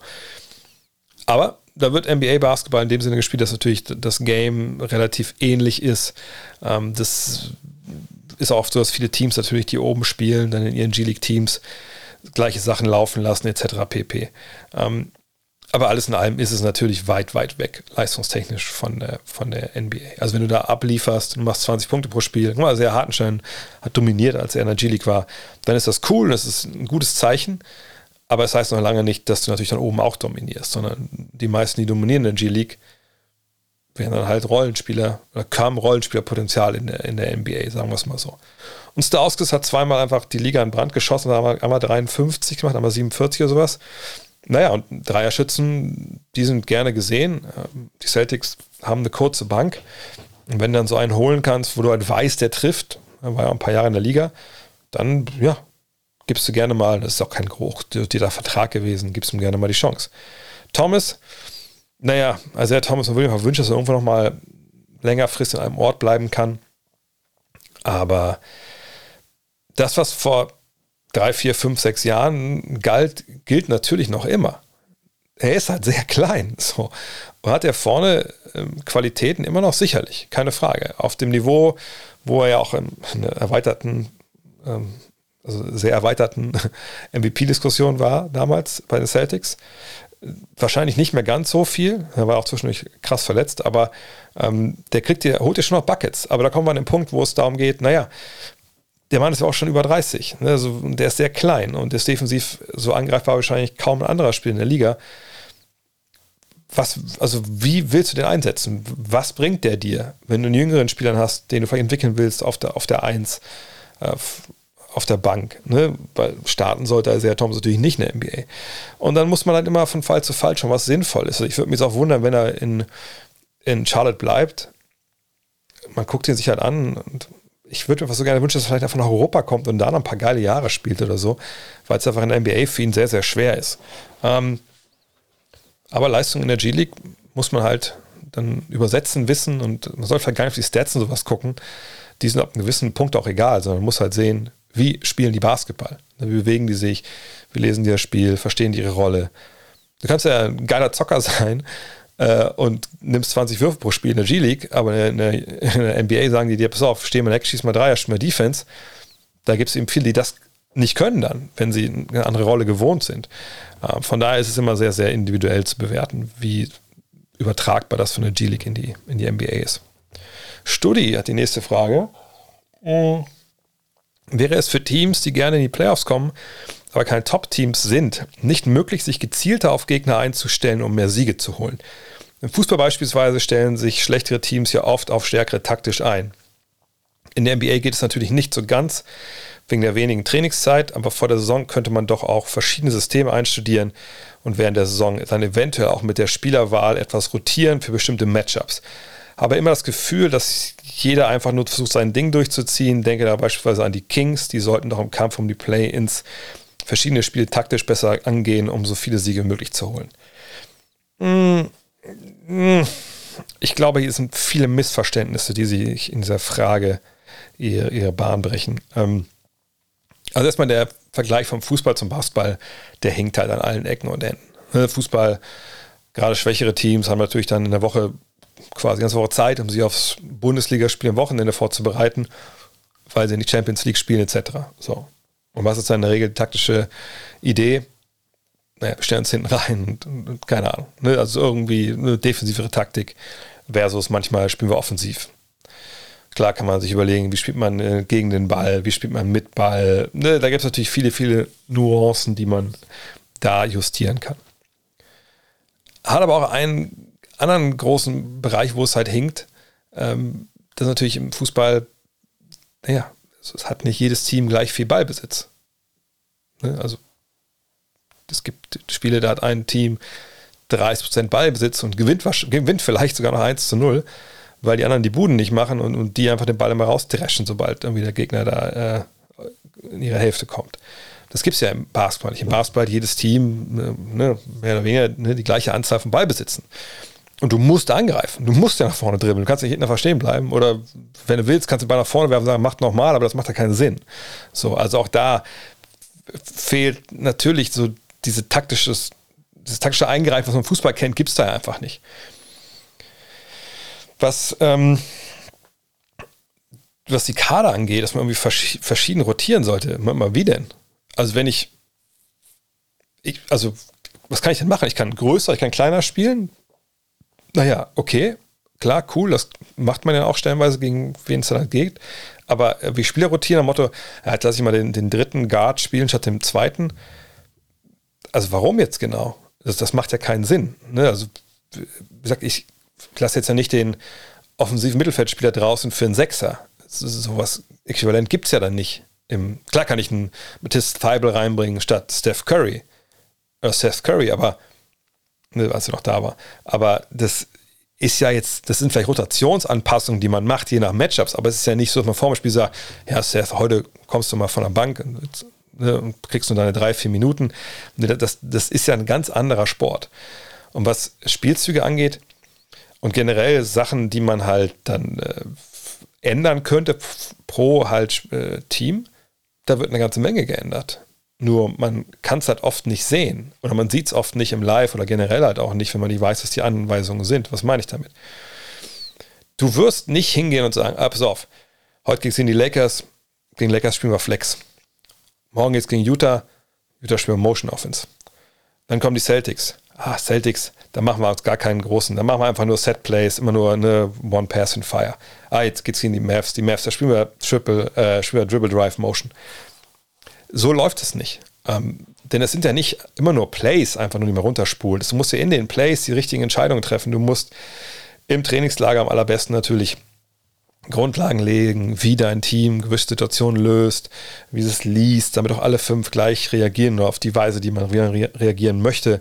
Gleiche gilt für die Defense. So, du kannst nicht Sachen einstudieren. Klar, bei Plays kann man das machen. Da macht man ein Play hier, Play da, und dann spielt man es vielleicht drei Wochen nicht mehr und dann spielt man es wieder. Aber so richtig die Prinzipien, die man bräucht, braucht, und vielleicht auch die, die Variation, die man braucht, die hat man eh drin. Also Beispiel Pick-and-Roll-Defense. Natürlich gibt es da Adjustments, natürlich gibt es da Änderungen in Spielen, je nachdem, wer das Pick-and-Roll läuft, je nachdem, ne, ob es zweite, dritte, vierte Viertel ist, gibt es natürlich, du kannst Eis spielen, ne, also ne, dass du mehr wie diese, diese Drop-Verteidigung gehst. Du kannst doppeln am Ball, du kannst eine Hatchen, da gibt es tausend verschiedene Sachen, die man machen kann und man macht es auch während des Spiels. Ne, für uns sieht es halt oft dann halt, wenn es schnell geht, aus, ja, ist Pick-and-Roll, haben es verteidigt, okay, da gibt es unglaublich viele Sachen, die man da machen kann. Und das, und das gilt für beide. Äh, von daher, ähm, nee, da wird schon viel, viel geändert und auch auf Matchups geguckt. Aber es sind halt kleine Sachen. Es sind nicht, wir spielen jetzt nicht mehr 4-3-3, sondern, sondern 4-2-3-1, kann man das sagen? Das genug Spieler? Ich weiß nicht. Also so, es ist halt, du denkst, glaube ich, zu sehr vom Fußballstudie ähm, und nicht so sehr zum Basketball. Dirkules fragt, wenn du dir einen aktuellen NBA-Coach für ein beliebiges Playoff-Team aussuchen könntest, um einen Run auf den Titel zu starten, welchen Coach würdest du wählen? Ist gar nicht so leicht, die Frage zu beantworten, denn wenn es hier steht für die Playoffs, dann heißt es natürlich, ich suche einen Coach, der X's und O's in den Spielen ne, gut anpassen kann, der Ideen hat, der für meinen Begriff zumindest unkonventionell ist, der den Gegner überrascht, der Rotationen halt gut ändern kann, etc. pp. Greg Popovich zum Beispiel würde ich immer als Coach nehmen für einen ganzheitlichen Ansatz, ganze Saison, Entwicklung der Mannschaft, Entwicklung von Rollenspielern. Sicherlich auch ein super Access and O's Coach, so ist es nicht, aber ich glaube, seine Großstärke ist eher dieses Gesamtkonzept aufzubauen wie so eine Welle. Für mich jetzt nur für die Playoffs on the spot ich glaube, so groß unterscheiden sich da viele Coaches gar nicht. Aber ich würde Nick Nurse nehmen momentan. Weil das der Coach ist, nämlich in den letzten Jahren, was so ähm, eine Anpassung, kann man ja nochmal auch dazu, eine andere Frage, äh, in den Playoffs am, am meisten überzeugt hat. Äh, wenn ihr euch erinnert, äh, im Meisterjahr dann äh, auch diese, diese Triangle and Two-Geschichte oder Box and One, was sie da gelaufen sind, äh, gegen Curry, auch wenn das jetzt nicht alles seine eigene Idee war, aber das ist ja immer auch ein, ein Stab, der da mitarbeitet und der dann halt auch eine Ideen entwickelt. Aber Nick Nurse finde ich da, der ist einfach nicht, wie soll ich das sagen, der scheißt sich nichts. Ja, der, der macht gerne auch mal was Kontroverses und ähm, von daher, ja, den würde ich nehmen wollen. Oder Tai Lu. Tai Lu ist momentan einfach auch echt hoch auf meiner Liste, wenn ich ehrlich bin. Basti, was ist für diese Timberwolves möglich? Sky is the limit. Ja, wahrscheinlich ist ja für, für, für alle irgendwie der Sky the limit, wenn man ehrlich ist. Ähm, aber bei den Timberwolves geht es darum, wahrscheinlich zu sagen, okay, können die Meister werden? Das würde ich die Frage jetzt hier mal ähm, interpretieren. Und ähm, ich würde nicht sagen, dass der Sky the Limit ist im Sinne von, dass sie Meister werden können. Das würde ich denen komplett absprechen wollen, auch wenn natürlich jetzt seit dem All-Star-Break, wo sie seit sie nur ein Spiel verloren haben, natürlich wahnsinnig gut läuft. Ähm, und zwar aus mehreren Gründen glaube ich jetzt nicht nachhaltig an, an so eine wahnsinnig erfolgreiche Tour äh, von ihnen. Denn ähm, zum einen, diese Siegesserie jetzt ist Katzengold. Weißt du mal, das, sagt man das noch so? Ich glaube ja. Also das ist einfach, das, das sollte man nicht überwerten. Haben sie gegen äh, Memphis gewonnen, äh, direkt nach dem Break war das, glaube ich. Ne? Ja, ja, haben sie. Guter Sieg, Top-Ding. Da haben sie gegen Philly verloren, richtig Klatsche bekommen, kann auch passieren. Dann haben sie Cleveland geschlagen, okay. Golden State geschlagen, die Probleme haben, okay. Und dann haben sie gegen Oklahoma City gewonnen, zweimal gegen Portland und wieder gegen Oklahoma City. Naja, ne, das sind dann vier Spiele, die sollte man auch gewinnen, vielleicht. So, und da haben sie auch hoch gewonnen, von daher, man kann ja auch nicht mehr machen, als man jetzt dann dagegen die gemacht hat. Alles gut, offensiv ist das richtige Feuerwerke gewesen, aber ähm, das ist jetzt nicht der Goldstandard gewesen da kommen jetzt ein paar andere Spiele, wo man eher mal drauf gucken muss. Jetzt dann äh, übernächstes Spiel gegen Miami, in Miami. Dann geht es zu Hause gegen Milwaukee, dann geht es nach Dallas, dann gegen Phoenix, dann Dallas, dann Boston. Dann auch noch Toronto, Denver, äh, aber ob die, obwohl die Spiele sind auch wichtig, klar, ist alles noch Anfang April. Und dann wissen wir vielleicht ein bisschen mehr. Ne? Aber da, wo die herkommen, ne, natürlich dieses Jahr einfach ein wahnsinniger äh, Erfolg, dass man jetzt Top 10 Offense ist, ähm, Top 15 ähm, Defense das ist gut. Ne? Net-Rating 10. Nur. Jetzt kommen wir vielleicht Richtung Playoffs mal schauen. Und ich, ich bin mich ja normal so, wäre ich mich ja ne, jetzt schon zu sagen, ah, wenn das Team gegen das Team spielt, dann passiert das in den Playoffs, habe ich keinen Bock, da reden wir erst drüber, wenn wir ein bisschen genauer wissen, wer jetzt in den Playoffs ähm, ne, darf eventuell gegen wen spielt. Was ich denke, wo ich meine Probleme habe, ähm, wenn es dann Richtung Playoffs jetzt geht, ist, ähm, naja, das ist zum einen halt D'Angelo Russell. Und bei D'Angelo Russell muss ich ehrlich sagen, da fehlt mir komplett das Vertrauen, dass der Winning Basketball spielt. Tue ich dem da vielleicht Unrecht und vielleicht haut er dieses Jahr so richtig einen raus in den Playoffs? Ja, das kann sein. Ich habe ihn bisher einmal in den Playoffs gesehen, da war das ziemlich schlecht. Ähm, mal gucken. Also, ich sag, das Vertrauen fehlt mir so ein bisschen da. Äh, Anthony Edwards ist noch ein blutjunger Spieler, der dieses Jahr für meine Begriffe dann doch sehr unterm Radar fliegt, obwohl er sich ja in vielen Bereichen echt gemacht hat. Ähm, von daher mal gucken, wie der das dann ne, regelt zum ersten Mal in den Playoffs. Aber für mich, der, der, also der Typ, der natürlich dann absolut abliefern muss und um den es halt geht, ist natürlich Carl Anthony Towns. Ähm, der spielt eine Saison, ja, nicht für die Ewigkeit. Der hat auch schon ein paar von den Songs, die er jetzt spielt, auch in den letzten Jahren gespielt. Aber meine Herren, das ist schon, der kommt echt immer zu kurz, wenn es auch so um die, um die besten Big Men geht. Wahrscheinlich vergessen ihn da viele einfach auch, weil er, ne, keine Ahnung, weil er Minnesota spielt wahrscheinlich. Aber auch da müssen wir mal abwarten, wie das dann in den Playoffs halt läuft, ne? weil ich traue ihm eine Menge zu, aber er hat es noch nicht gezeigt. So, und von daher, wenn ich jetzt, wenn die Frage gewesen wäre, hey, sind die Timberwolves ein klarer Playoff-Kandidat, ein Team, was da eventuell überraschen kann, ja, klar. Aber ähm, naja, mehr. Also mehr im Sinne von, dass sie gut mithalten. In Runde 1, je nach Matchup, müssen wir natürlich mal abwarten, aber sehe ich eigentlich jetzt so ne, in einem Vakuum eigentlich nicht. Mal gucken, vielleicht spielen sie auch in der Mannschaft, wo ich, wenn ich es mir genauer gucke, sage, hör, mal schauen. Aber ich, ich wüsste ehrlich gesagt nicht, wer diese Mannschaft sein könnte. Ich meine, momentan, sage ich, will das auch jetzt nicht alles total hier niedercoin. Momentan sitzt er im Play-In würden gegen die Clippers spielen. Das finde ich schon ein Matchup. Eigentlich haben sie den Vorteil mit, mit Cat, aber funktioniert das im Endeffekt? Gerade wenn vielleicht doch Paul George zurückkommt und eventuell Kawhi Leonard. Aber auch nur mit einem von beiden. Ich weiß nicht, ob die Timberwolves da favorisiert sein sollten. Ähm, naja, und wenn man dann in die Playoffs kommen sollte und man spielt gegen Memphis, spielt gegen Phoenix, ist man da jetzt, ähm, ist, ist man da jetzt irgendwie, äh, ja, froh, also hofft man, dass man da jetzt die gewinnt? Kann ich mir nicht vorstellen. Von daher, nee, Sky ist der Limit auf gar keinen Fall. Das ist eine geile Saison, Schritte nach vorne. Aber das ist jetzt kein Jahr, wo wir irgendwie sagen sollten, die sind Geheimfavorit. Wie siehst du die Zukunft der Rockets und was für Trades würden deiner Meinung nach helfen, um sie wieder zu einem Playoff-Kandidaten zu machen? Denkst du, die Playoffs sind mit Coach Silas zu erreichen oder sollte man ihn nächster Zeit feuern? Und eine andere Frage zu den Rockets direkt dazu. Nach welchem Need würdest du in der Draft die Rockets am ehesten Ausschau halten? Sprich, wo sollten sie deiner Meinung nach am ehesten verstärken und einen erfolgreichen Rebuild einzuleiten?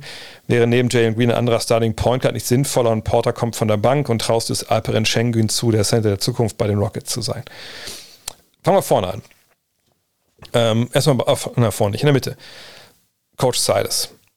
Coach Silas hat nichts damit zu tun, wie das gerade bei den Rockets läuft. Also im Sinne von Siege und Niederlagen das ist die ärmste Sau. Wir sind uns erst hingekommen äh, nach Houston, um irgendwie zu schauen, dass man nach ähm, äh, der Ära D'Antoni mit äh, James Harden Meister wird. So, dann war James Harden relativ schnell weg und, und er stand dann da in einer absoluten Rebuilding-Situation. Ähm, und seitdem tut er da das Beste, was er kann. Ihm jetzt vorzuwerfen, dass man unten drin steckt, das wäre genauso, als wenn du ähm, zu Wolfgang Puck ins Restaurant gehst und sagst, oh, Überraschung, wir drehen heute hier eine neue Folge von The Taste und dann scheißt du ihm auf den Teller und sagst, damit musst du jetzt kochen. So, das wird auch nicht so gut laufen. Von daher, der hat damit einfach nichts zu tun. Wir können eigentlich äh, nicht beurteilen, macht er einen super Job mit den Youngstern, ne? ähm, findet eine gute Ansprache, laufen die den, für den durch die Wand ich würde sagen, man sieht zumindest nicht, dass sie keinen Bock auf ihn haben. Äh, man sieht gewisse ne, Fortschritte bei den Spielern. Das kann aber auch sein, weil die einfach jung sind und, und viel Basketball spielen. Aber dass er jetzt das Team zurückhält, nein. Also davon müsst ihr euch mal alle trennen. Also wenn ihr Rockets-Fans seid und denkt, es liegt am Trainer, nein. Nein, nein, nein, nein, nein. Kein Trainer holt aus der Mannschaft da jetzt in dem Sinne mehr raus, wenn man klar eine Verbesserung sieht im Vergleich zu dem, was Steven Silas da macht. Ähm, Trades helfen gar nicht es wird keine Trades geben für diese Mannschaft, die irgendwie ähm, da jetzt wegen die Playoff-Ebenen oder so im Sinne von, jetzt hat man zwei Spieler geholt und jetzt geht es aber los. Diese Trades gibt es nicht. Ähm, was passieren kann und wahrscheinlich passieren auch wird, und das war ja auch schon zum, zur Deadline halt immer wieder ein Thema, dass natürlich ein John Wall, ein Eric Gordon als auslaufender Vertrag, ne, dass die sicherlich gerne veräußert werden, weil man sagt, ja, also die spielen eigentlich hier keine Rolle mehr. Ähm, da würden wir einfach gerne sehen, ja, dass die gehen. Ne, also, dass wir für die immer was kriegen. Und ich glaube, hat nicht Christian Wood auch eine Spieleroption nächstes Jahr? Ne, der, für den gilt das mit Sicherheit auch. So. Ähm, aber es sind jetzt keine Deals, wo man sagt, cool, wir traden die für mich Stars. Die, die wird es dafür nicht geben. Da will man gucken, dass man sicherlich ne, Draft-Picks, junge Spieler, auslaufende Verträge. An dem Punkt sind sie jetzt. So. Kommen wir zu, sie, sie sollen nicht nach einem Need Ausschau halten, sondern natürlich nach, also Need heißt ja im Endeffekt das, was sie brauchen. Also wo brauchen, wo müssen sie verstärken? Also sollen sie nach Need draften, wenn man es so englisch machen will. Also sollen sie Spieler draften, um Löcher im Kader zu stopfen? Oder sollen sie den besten Spieler draften, der da ist? Scheißegal, ob welche Position der spielt, ob man jemanden hat auf der Position. Das ist ja so die Frage wahrscheinlich für, für jedes Team, eigentlich mehr oder weniger, was so äh, draftet am Anfang der Lottery. Und ähm, das ist zumal natürlich so eine Frage, ja, die sich, wie gesagt, viele stellen und die man auch von Fall zu Fall beantworten muss. Ähm, aber in dem Fall jetzt, wo die, wo die Rockets halt sind, ich würde mich wundern, wenn sie ja, wenn sie sich klar für eine oder andere, die eine oder andere äh, Linie entscheiden würden. Ich sage ja warum. Denn auch hier gehört der Kontext dazu. Kontext nicht nur, wo steht das Team eigentlich gerade, sondern der Kontext ist auch, okay, sagen wir mal, die sagen jetzt, ne, Porter und Green ist unser, ist unser Backcourt der Zukunft. So, ne? Wir ziehen auf jeden Fall, wir haben Schengen als, als Center, auf jeden Fall ziehen wir jetzt den Flügel. Auf jeden Fall, weil die drei Positionen haben wir halt, äh, haben wir fertig. Das fände ich ziemlich dämliche Herangehensweise, wenn ich ehrlich bin. Weil ich glaube, dass dich das ja selbst, du treibst dich selbst in so eine Ecke, wo du dann auch ja, nicht wirklich rauskommst. So. Von daher, man muss immer schauen. Wer ist denn der beste Spieler unserer Ansicht nach, der noch auf dem Board ist? Sag mal, du pickst da Nummer eins. Dann guckst du und sagst, okay, wer ist jetzt der beste Spieler dieses Jahrgangs? Und jetzt nehmen wir mal einen Namen, den wir schon, den ich mit Torben Adler auch schon diskutiert habe in, der, ähm, in unserem äh, Premium-Podcast zur Draft. Chad Holmgren. Center, Gonzaga, Spindeldürr, aber geiler Typ, geiles Händchen, ne? sieht viele Sachen offensiv, defensiv. Ist wahrscheinlich der beste Spiel dieser Draft. Sagen wir mal, die sagen, okay, beste Spiel dieser Draft, wir haben Schengen schon, ganz anderer Spielertyp. Ha, lass mal Chad Holmgren lieber nicht nehmen. Wir nehmen lieber einen Flügel, wir nehmen Paulo Banquero oder sonst wen, keine Ahnung. Und dann wird Chad Holmgren ein Superstar und dann beißt du dir den Arsch. Und was das, was damit sagen will, ist, du musst halt gucken, wie weit ist der denn weg von unserem Spieler, wo wir denken, okay, der ist gut genug, wir brauchen da eigentlich nichts mehr. Ist der da zwei Klassen drüber und wird ein Abo-All-Star? Natürlich nehme ich den dann und schaue, wie ich die Situation anders löse, bevor ich mir halt, bevor ich halt wirklich einen absoluten Superstar durch die Lappen gehen lasse oder einen Abo-All-Star für den Spieler, der das eventuell auch werden könnte im eigenen Kader, aber dann draft ich vielleicht einen, der gerade mal Starter wird oder halt auch durchfällt. Ne, das ist, das ist halt, da muss man ganz genau hinschauen. Und ich bin immer ein Fan davon zu sagen, okay, pass auf. Zumal es ja auch keine Mannschaft ist, die morgen Meister wird. Ich würde immer hingehen und sagen, okay, gerade heutzutage, wo du halt auch positionslosen Basketball ohne Probleme spielen lassen kannst, immer sagen, okay, wer ist der beste Spieler? Und wird gucken, wie weit ist der unseren besten Spielern voraus oder wie weit ist er dem Spieler voraus, der danach vielleicht kommt der bei uns besser reinpasst, einfach so vom Basketballerischen her. Und dann ist es halt eine, Fall von Fall zu Fall Entscheidung. Was Green und, und Porter angeht, meine Porter hat dieses Jahr seine Probleme gehabt, so ein bisschen erinnere ich an diese Episode da, ähm, wo er da rausgeflogen ist er und, und wurde ähm, okay, ne, sage er ist jemand, dem seinen Leumund auch ein bisschen vorausgeeilt ist. Also hat man wohl auch danach da die Wogen relativ schnell wieder geglättet. Und dann kann man auch sagen, ja gut, dann scheint das ja okay zu laufen gerade. Und dann dann ist das unser Backcourt der Zukunft. Meine Junge ist auch erst, ich glaube, 21. Ja, 21 ist er. Ähm, ich würde jetzt nicht anfangen, unbedingt da jetzt jemand anders draften zu wollen. Aber wie gesagt, es kommt sehr, sehr darauf an, wer zu haben ist. Und man muss auch ganz klar sagen, die Rockets sind nicht an dem Punkt, wo man das klare Gerüst des, des, des großen Rockets-Teams, das daraus entstehen soll, schon sehen kann, sondern sie sind ganz am Anfang. Sie legen gerade so die ersten Steine im Fundament. Manga hat einen Keller, so, aber ne, ob sie irgendwie da noch einen Durchbruch machen in irgendeiner Wand oder so, das, das kommt alles später. Ähm, und Schengen, Center der Zukunft, ja, ich finde ihn gut. Von daher, ja, wenn er starten sollte, logisch, ähm, kann man es gerne machen. Aber wie gesagt, es, wir wissen nicht, wie die Zukunft von den Rockets aussieht. Und ganz ehrlich, sie selber wissen es auch noch nicht. Sie wissen nur, dass die Zukunft über die Draft geht. Und da müssen sie ja dann gucken, wen sie da bekommen können. ML fragt, wen nimmst du? Es ging um so ein Schaubild von Bleacher Report, wen ich glaube ich, no, mein letzt, letzten Wurf irgendwie, das sind so Duos, den letzten Wurf nehmen, wen würde ich da nehmen? Kyrie oder Kevin Durant, Kyrie und Kevin Durant, Steph und Clay, Harden und Embiid oder Chris Ball, Chris Ball, Chris Paul und Devin Booker. Ähm, für mich ist die Antwort komplett klar. Also ich finde es gar nicht, es gibt viel schwerere von diesen Schaubildern im Internet. Die Antwort ist Kyrie und KD. Ähm, vor allem, weil KD natürlich spielt. Ähm, weil mit den beiden habe ich das Beste aus beiden Welten. Ich habe zum einen in Kyrie diesen ja, unwiderstehlichen Ballhändler, der doch irgendwie immer an den Platz kommt, wo er hin will ähm, und sogar den Korbleger holen kann, weil er einfach so shifty ist, weil er einfach so krasse Moves hat, der Ball einfach an seiner Hand klebt. Und gleichzeitig hast du den Typen, der halt, wenn alles andere ja nicht funktioniert, einfach den Ball nehmen kann und sagen kann, oh, ich bin 2,11 Meter, 2,13 Meter, ist mir eigentlich scheißegal, ich werfe über alles rüber, was vor mir steht und nach mir die Sintflut und da noch ziemlich viele von den Dingern trifft. Und all das haben die anderen nicht. Steph und Clay sind zwei kleine Spieler, die Höchstschwierigkeitswürfe in Drucksituationen nehmen müssen und treffen müssen, ähm, die nicht mit der Länge punkten können, wie, wie KD zum Beispiel. Klar kann Kyrie so wie Steph ähnlich. Äh, oder Steph kann wie Kyrie, wahrscheinlich besser als Kyrie sogar mit seinem Wurf, aber das ist halt super schwer. Und Clay ist mittlerweile, ja, müssen wir mal abwarten, was alles noch kommt die nächsten Wochen, Monate, aber momentan würde ich sagen, er ist ein relativ stationärer Shooter, der relativ, ja, wenig anderes anbietet momentan.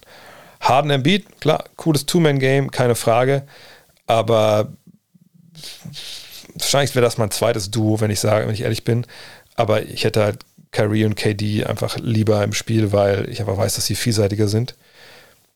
Und Paul und Booker ist wahrscheinlich wahrscheinlich Dritter sogar auf der Liste, weil ich Booker mittlerweile offensiv stärker einschätze als, obwohl, naja, es ist wahrscheinlich echt unentschieden, weil Steph und Clay und Paul und Booker, alles in allem nehmen sie nicht so viel, ähm, weil Clay, Steph natürlich vielseitiger ist vorne im Angriff als Paul, ähm, aber die würde ich dann klar Nummer drei beide sehen. Timo Schuladen, im Nachhinein betrachtet, wie groß war der Einfluss von Kawhi Leonard am Raptors-Titel 2019? Er hat ohne Fall das Team angeführt, aber Spieler wie Lowry, Gasol Siakam sind ja schon auch super Spieler gewesen zu dem Zeitpunkt. Dazu das geniale Coaching von Coach Nick Nurse. Ja, stimmt alles, alles richtig, aber ich würde alles an Geld, was ich habe, äh, darauf setzen, dass sie nicht Meister werden in, dieser, in diesem Jahr wenn sie nicht, wenn sie Colin nicht haben und dazu, da, dafür, keine Ahnung, dafür DeMar Rosen oder irgendeinen anderen äh, Superstar, ich meine jetzt nicht LeBron oder so, sondern halt einen anderen Superstar vergleichbar, so von DeMar Rosen, sagen wir mal. Ähm, weil vor allem in der Serie gegen die ähm, 76ers, die auch über sieben Spiele geht, wo am Ende ja dieser Ding, Ding, Ding, Ding, Ding Dreier da reingeht, äh, Dreier, zwei, ich weiß gar nicht mehr genau, Zweier, ne? Ähm, muss man sagen, in der Serie gab es Spiele, da konnte keiner scoren, außer Kawhi Leonard. So.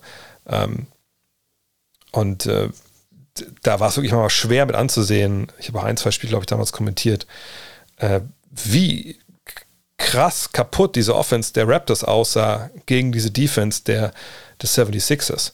Und dann war es ja Kawhi, auch gerade im Spiel 7. Ich meine, er legte halt 41 auf von 92 Punkten. Er legt äh, beim, in Spiel 4 39 Punkte von den 101 Punkten auf, die sie machen. Ähm, also das ist von Anfang an in Spiel 1 und da macht er 45.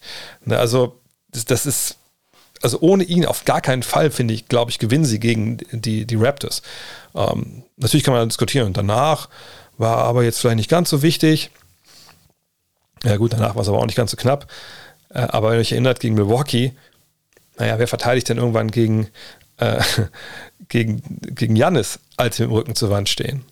Das ist natürlich Kawhi Leonard, so auf einmal. Und die gewinnen kein Spiel mit Jannis. Also, nee, sorry, ähm, das ist aber wirklich so, dass äh, ähm, die nicht Meister werden ohne ihn. Und wir sagen, mit einem vergleichbaren Spieler wird es wahrscheinlich auch nicht klappen, weil er einfach diese Kombination an Skills mitbringt, die in dem, Fall, in dem Jahr auf jeden Fall brauchten. Und äh, ich glaube, nimm Coach Nurse da raus, ersetzt sie mit einem irgendwie halbwegs guten, mit Rick Carlisle, dann werden die auch Meister, bin ich mir relativ sicher. Ähm, Gasol, Lowry, Siakam ist alle wichtig, aber alle die kannst du ersetzen mit irgendjemand anders und dann wirst du trotzdem Meister, aber äh, ihn einfach nicht. Dill Schweiger fragt, welches Team aus der jetzigen Saison hätte vom Spielermaterial, Coaching und Toughen etc. die besten Chancen, den Titel zu gewinnen? Beziehungsweise einen tiefen Run in den Playoffs zu machen in der NBA 96, 97. Ich würde das erst an Miami denken, würde mich interessieren, wie du darüber denkst. Also 96, 97 ist natürlich ein, ein Jahr, wo wir davon sprechen, okay, das ist noch die, also die, die 90er-Ära natürlich, ne, da ist noch kein Handchecking verboten, da gibt es noch Illegal Defense, sprich, ne, das ist viel 1 gegen 1 Basketball, du brauchst nicht unbedingt ein Center, um zu gewinnen. Ne, das zeigen ja die Bulls auch ganz äh, eindrucksvoll in den Jahren, dass es auch ohne dominanten Big Man geht, dass man gewinnt. Äh, 96, 97 legen die Bulls ja auch einen Rekord auf mit 69 Siegen. Äh, aber du brauchst in den 90ern natürlich vor allem irgendwelche ne, dominanten 1 gegen 1 Spieler, Schützen sind noch nicht ganz so wirklich wichtig, aber es ist natürlich gut, wenn du die hast. Du brauchst defensiv äh, Big Man, du ähm, ne, musst schnell auch sein defensiv, weil es eben sagt, Illegal Defense gibt, du kannst keine Zone spielen, du musst entweder doppelt unter deinem Mann bleiben. Und da, ja, muss man natürlich schon überlegen, wen, wem würde man da jetzt in dem Jahr vorne sehen ähm, mit Miami, ja, sehe ich schon, dass die erfolgreich sein könnten, auch weil eine sehr, sehr tiefe Mannschaft sind und ähm, ne, gute Jungs, auch ein paar harte Jungs haben. Gerade Jimmy Butler ist ja eigentlich ein Spieler aus den 90ern. Aber ich bin mir relativ sicher, dass Milwaukee eine sehr gute Rolle gespielt hätte. Allein mit dieser Ausnahmeerscheinung Janis Antetokounmpo, Drew Holiday ist sicherlich ein Guard, dem Handchecking extrem gut tun würde in der Defense. Gleiche gilt für Chris Middleton.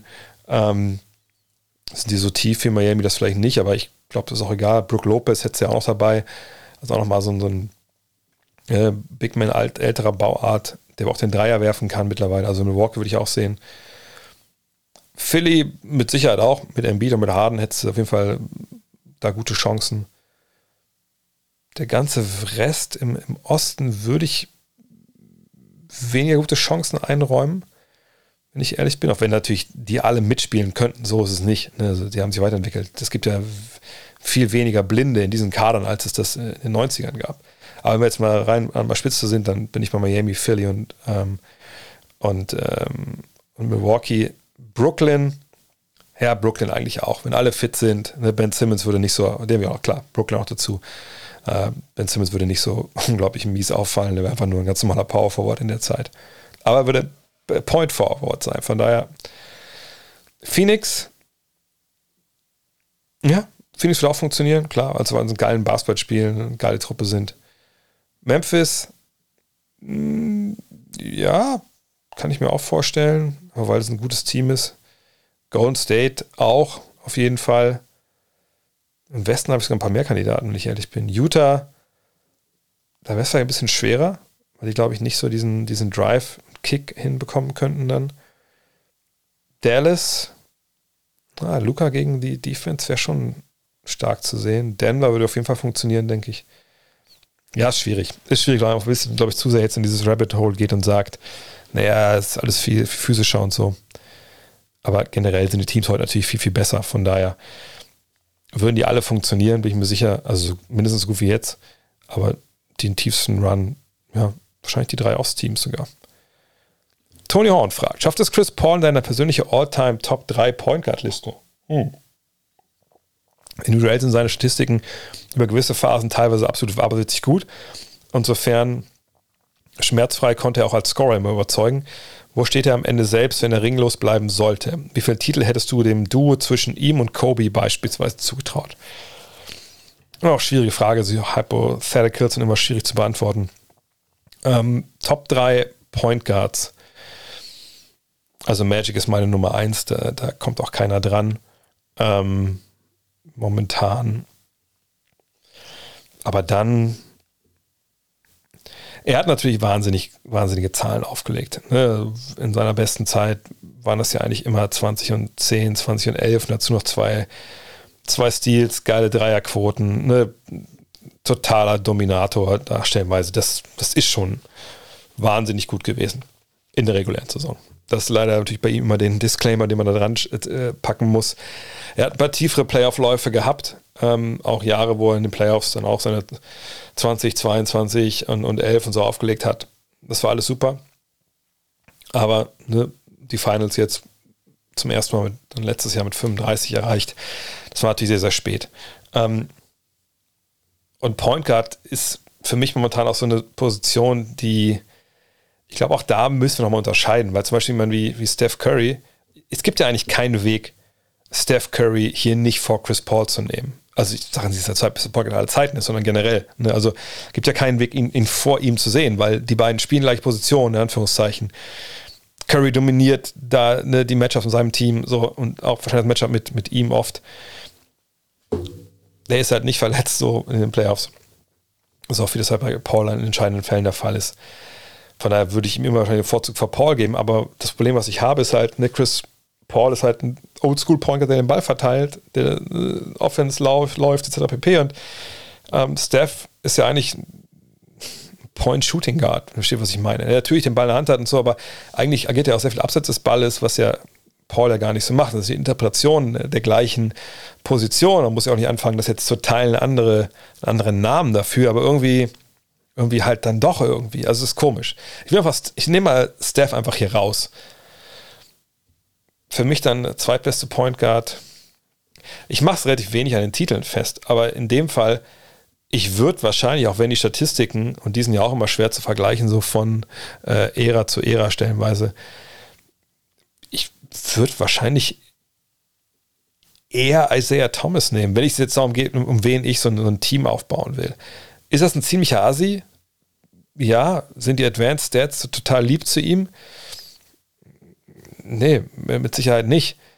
Aber ich finde, wenn es bei mir umgehen würde, ich bräuchte halt so einen halbwegs traditionellen Point Guard, mit dem ich Titel gewinne, äh, der mir halt echt eine Menge bringt.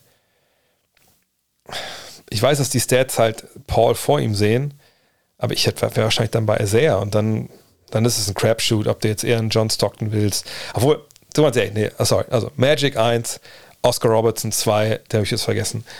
Und danach ist es halt ein Crapshoot. Ne? Wahrscheinlich hätte ich Isaiah lieber als Chris Paul, aber ich glaube, da bin ich auch zu sehr jetzt Opfer der, meiner eigenen Rings-Culture. In dem Fall ist super schwer. Super schwer. Ähm, und ohne Ring, glaube ich, wird am Ende Chris Paul bei solchen Diskussionen immer den kürzeren ziehen. Auch wenn er natürlich die bessere Karriere hatte. Aber ich, in dem Fall habe ich auch jetzt nicht so auf bezogen, wer langlebigsten das Ganze gestaltet hat, sondern wer dann am besten sein Peak war, auch in den Playoffs. Aber es ist, wie gesagt, Paul ist einfach echt ein schwieriger Fall, weil er einfach in den Playoffs das nicht so, nicht diesen überbordenden Erfolg hatte, leider.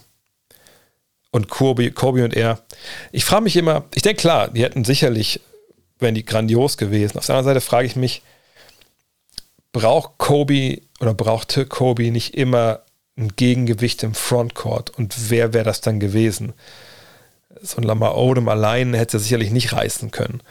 Ähm, und Paul Gasol ist da schon für ihn natürlich ein wahnsinnig guter Gegenpart gewesen in vielerlei Hinsicht. Und bei CP3 muss man auch sagen, ich glaube, er und Kobe wären trotzdem irgendwie gut ausgekommen. Aber das ist natürlich auch ein Typ, der schwierig ist. Ne? Also wird ja oft gesagt, der hat so einen gewissen Napoleon-Komplex. Äh, vielleicht ist es mir auch ein bisschen beruhigt, weil jetzt momentan mehr nur ist der beste Teammate, den du dir vorstellen kannst. Aber früher gab es auch viel, viel Kritik. Ähm, hätten die beiden das dann so ewig dann ausgehalten? Aber ich denke schon. Ich denke schon, aber ich weiß nicht, ob das nicht dann, die bräuchten wirklich da diesen, diesen in der Zeit noch den, den Banger im Frontcourt und den Scroller und den hatten sie dann, glaube ich. Hätten sie nicht gehabt, bin ich mir sicher. Von daher ein, zwei Titel. Ja, ein Titel. Mehr, glaube ich, könnte ich mir gar nicht, könnte ich mir schon vorstellen, aber ich weiß es nicht, ob das da nicht. Kommt auf an, wen sie noch dazu holen. Steffen Kukler fragt: Hey Dre, welchem Spieler hattest du die diesjährige Entwicklung so nicht zugetraut, positiv wie negativ? Puh, okay, diese, diese Fragen, wo man ein bisschen schauen muss. Ähm, positive, negative Entwicklung. Ähm, schwierig. John Morant, glaube ich, den habe ich nicht zugetraut, dass er diesen Megasprung macht. Ähm, einen Sprung schon. Ne? Das ist so einer, letztes nochmal an der Stelle gesagt, da hat man schon überlegen können, ja klar, ne, der macht hier eine Witness-Nummer, ne, der tagt jetzt den nächsten Step. Da muss ich sagen, es hat mich überrascht. DeMar Rose hat mich überrascht, auf jeden Fall. Ähm, so viel effektiv, wie er dieses Jahr ist, das ist wirklich äh, wahnsinnig gut, dass er so eingeschlagen ist in dieser Mannschaft da in, in, ähm, in Chicago. Äh, ansonsten positiv überrascht. Schwierig. Äh, manchmal, manchmal hat auch so Eindrücke von frühen der Saison, die sich so durchgezogen haben. Da hat sich dann wieder nicht bewahrheitet. Darius Garland, muss ich sagen, ist auch jemand, der mir ähm, echt gut gefällt. Tyler Hero äh, hat einen wahnsinnigen Sprung gemacht. Ähm, ja, Miles Bridges kann man, glaube ich, auch nennen. Und wer enttäuscht hat? Gut, Luca früh in der Saison, aber es war nicht an den Zahlen und mittlerweile ist es ja alles super. Äh, ansonsten ist wirklich enttäuscht klar, Damien Lillard hat man so jetzt nicht kommen sehen, aber glaube ich, dass diese Verletzung so lange sich hinzieht, war ja auch nicht unbedingt ähm, ja, so klar. Julius Randle ist eine Katastrophe dieses Jahr, obwohl er es immer wieder aufblitzen lässt. Das macht es aber für meine Begriffe im Endeffekt dann nur noch mal äh, ja, schwerer zu verstehen, was da eigentlich abgeht. Ansonsten ähm, wüsste ich jetzt, ich meine, klar, mit dieses Russell Westbrook nennen, aber ja, wohl, das wohl ja auch nennen, weil ich glaube, das nicht erwartet, dass es so, so kaputt geht da. Das wären wahrscheinlich die Namen, die ich dich dann nennen würde. Und top of my head. Nils Horn fragt, es wurde in den letzten Folgen häufiger von Small- und Big-Market-Teams gesprochen. Generell habe ich verstanden, warum LA Big ist und die Kings Small. Gibt es dort aber genauere Definitionen, warum sind die Spurs nach fünf Titeln Small? Salary Cap ist ja auch gleich. Das hat nichts mit Salary Cap zu tun oder mit den Titeln, die man gewinnt, sondern im Endeffekt geht es einfach um den Markt. Ähm, ne, Small Market, Big Market, großer Markt, kleiner Markt. Und natürlich New York äh, als größte Stadt, ja, ne? LA, ähm, das sind große Märkte. Du hast eine Menge Menschen vor Ort, die zu den Spielen kommen können, die äh, Merchandise kaufen, Trikots etc., die ähm, du hast natürlich eine Menge Kontakte dadurch, im Sinne von, wenn du da Werbung schalten kannst für Leute, dann sehen das eine Menge mehr Menschen als in Utah zum Beispiel, die, was eine relativ kleine Stadt ist. Ne? Also nicht Utah, der Stadt ist ja ein Bundesstaat, aber Salt Lake City, äh, da wo die Jazz spielen, ist eine kleine Stadt. Ähm, und darum geht es eigentlich. Hast du vor Ort einen lukrativen lokalen TV-Vertrag? Hast du potenzielle Sponsoren, die da halt äh, viel Geld reinpallern. So. Das sind halt Standortvorteile. Ne, die Lakers können sagen, Luxussteuer, what the fuck, ist mir auch egal. Ne, wir kriegen so viel Kohle über unseren lokalen TV-Deal. Wir lachen über Luxussteuer. Klar gibt es da ein bisschen Unannehmlichkeiten ne, im Sinne von stellenweise Spielverpflichtungen schwerer sind etc. Aber ficht uns nicht an. Wir haben die Asche hier, wir drucken das Geld. Ähm, MSG, ne, sind die nix gut? Nein mal wieder nicht. Aber ne, MSG, eigener Fernsehsender, das gehört alles dem Nix oder gehört alles dem gleichen Besitzer. Dem kann es auch egal sein. Gibt es vielleicht dann Teams, die einen reichen Besitzer haben, wo der Markt eher klein ist, der Besitzer haut die Asche da rein und Ende? Ja. Also sind die quasi auch ein Big Market Team. Also im Endeffekt geht es nur um das Geld, was so eine Franchise damit reinholt mit ihrem Basketball, äh, ob die finanziell besser aufgestellt sind als die anderen. Da wird halt zwischen groß und klein unterschieden und dann eventuell noch so Attraktivität der Stadt. Also geht jemand nach Minnesota, wo es halt die ganze Saison über arschkalt ist. Oder ist da vielleicht doch nicht Miami, auch wenn es eine relativ kleine Großstadt ist, viel attraktiver, weil man da ganz ja am Strand leben kann. Das ist keine, was zum Beispiel in Texas auch so ist und in Florida halt auch, weil es keine extra Einkommensteuer nochmal vom Bundesstaat gibt. Das sind auch so Sachen, die damit reinspielen. Aber es geht dann meistens ums Geld und nicht, es geht immer fast ums Geld äh, und, und nicht um äh, Titel oder ähnliches. Boris Mido fragt, was würdest du in einem Spiel bevorzugen? Einen Dank aller Sean Kemp versus Elton Lister oder ein Block wie der von LaFonso Ellis gegen Brian Davis? Ich weiß, die Szenen sind oldschool, aber ich bin halt ein Kind der 90er. Ja, immer den Dank. Immer den Dank. Ähm, ich habe heute beziehungsweise auf äh, Instagram war, wurde irgendwie so ein Video angezeigt nach dem Motto, äh, ja, äh, ich habe versucht über einen Seven-Footer zu danken und äh, so ist das auch geendet. Und dann sieht man, wie der Typ da rein dribbelt, hochspringt. In einem Highschool-Spiel wird mies geblockt. Und da wurde ich erinnert an genau die gleiche Szene bei mir mal im Training, im Wolfenbüttel damals gegen, gegen Thorsten Stein, der habe ich auch verlinkt dann auf dem Video. Äh, Seven Foot One damals auch mal bei den Nets im, mit Petrovic war der zusammen in einem, im Pre-Rookie-Camp gewesen, hat in Fairleigh Dickinson an, an einem College gespielt. Äh, und äh, ja, ich dachte damals mal, ich könnte äh, einfach im Training mal bei so drei gegen zwei Fastbreak-Dinger immer über Thorsten rüber danken habe ich falsch gedacht. Also das war wirklich äh, wie so ein Pressschlag im Fußball. Und dann bin ich in der Luft quasi nach hinten weggekippt so, und dann auf dem Hosenbogen landet. Gut, ein paar Jahre später habe ich es dann geschafft, aber ähm, ne, das, das, war schon geil. So, und so eine Aktion, ne, hochzugehen, zu danken über jemanden, eigentlich egal, ob es jetzt klappt oder nicht, aber wenn es klappt, ist es nochmal geiler das ist das Geilste, was du machen kannst im Basketball. Klar, so Game Winner und so, sicherlich, das sind auch geile Sachen, wenn alle ausrasten, dann hast du das Spiel gewonnen. Okay, da muss ich drüber reden, aber so auf dem Feld Aktionen, die du in, der, in dem Moment halt machst, da geht nichts über den Dank. Ich weiß, dass das natürlich für viele Spieler einfach auch nicht möglich ist, aber äh, ich weiß nicht, wie das ausdrücken soll. Wenn du das machst, alles, alles, also ist auch immer egal. Wenn du so einen Dank bringst gegen Mann. Also ein Fast Break irgendwie so, ja, gut geschenkt.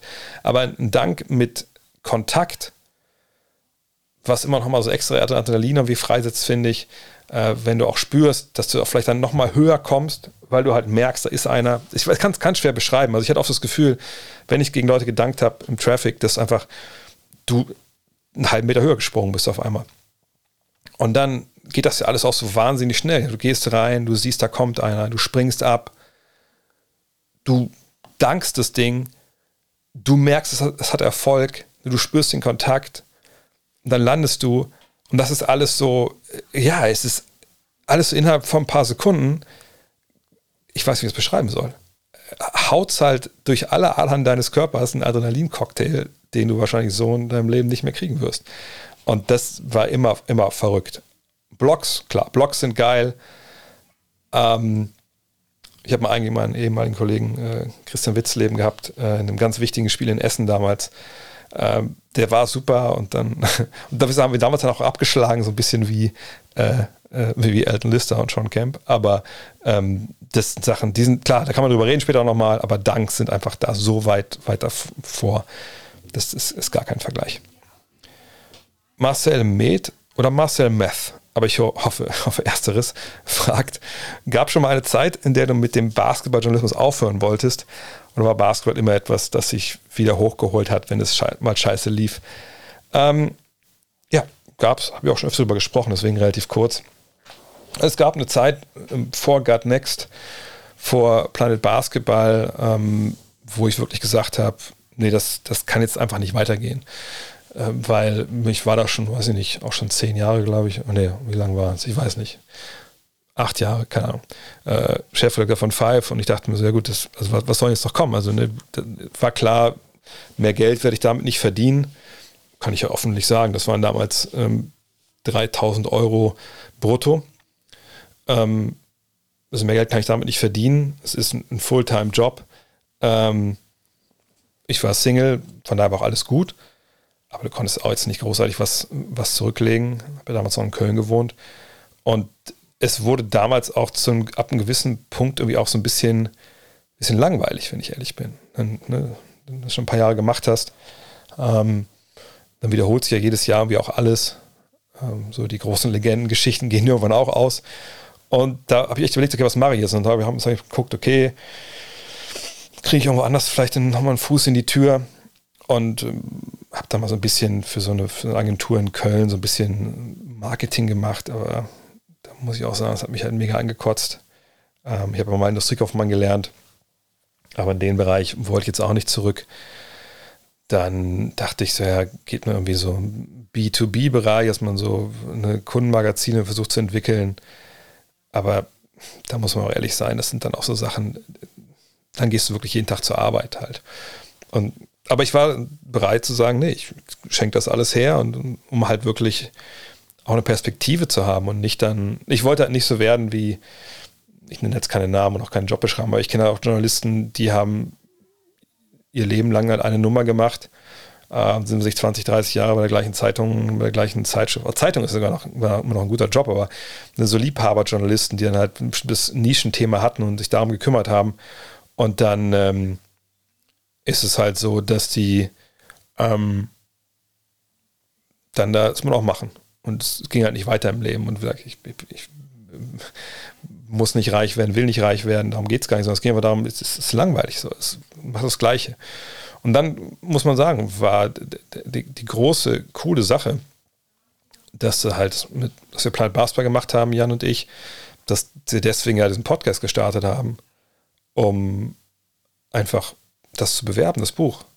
Und die Sache sich jetzt so verselbstständigt hat, und da schließt sich der Kreis des heutigen Podcasts, dass jetzt hier neben mir äh, eines der vier Cover von Got Next the Magazine liegt, dass ich ähm, Spiele im Fernsehen kommentieren darf, weil ich diesen Podcast gemacht habe.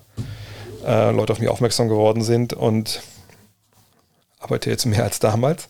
Aber ähm, ja, ist einfach ein eine Arbeit, die wahnsinnig viel Spaß macht, auch wenn es manchmal sehr hart ist, aber ähm, ne, wahnsinnig viel Spaß macht. Mit tollen Leuten kann man arbeiten. Äh, ich bin nach wie vor echt super dankbar, dass ich es überhaupt machen kann und vielen Leuten auch die Chance geben kann, das, sich da auszuleben, auch gerade mit dem Magazine jetzt, weil da kriegen Leute ja auch ne, richtig Geld, also richtig Geld, aber da kannst du halt auch wirklich die Zeit rechtfertigen, die du reinsteckst in dein Hobby. Ähm, und das war mir halt immer wichtig und jetzt kann ich mir ich sag mal so, ich kann mir schon andere Sachen vorstellen. Ich versuche immer mal wieder und wir denken immer so, ja, oder macht man mal was ganz anderes und versucht irgendwie zu helfen oder irgendwie in anderen Bereichen, weil solche Sachen natürlich eigentlich uns alle gerade umtreiben, was, was kann man tun, um, um zu helfen, aber ich will einfach momentan erst nur das machen, was ich gerade mache, was einfach super vielseitig ist und spannend, die verschiedenen Formate. Aber auch da muss man sagen, ob ich das jetzt ewig mache, ob man mit ich bin fast schon 50, aber mit 55, 60 irgendwie noch euch ansprechen kann, die wahrscheinlich eher einen ganzen, ganzen Satz jünger sind, das ist ja eine ganz andere Frage.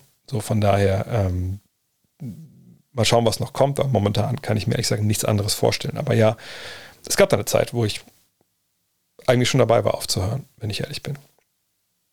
Tja, das war's für heute. Jetzt höre ich auf mit diesem Podcast aber nur. Der Hinweis, Manscaped, ne? Next 2.0 kriegt ihr 20%, würde mich sehr freuen, wenn ihr das macht.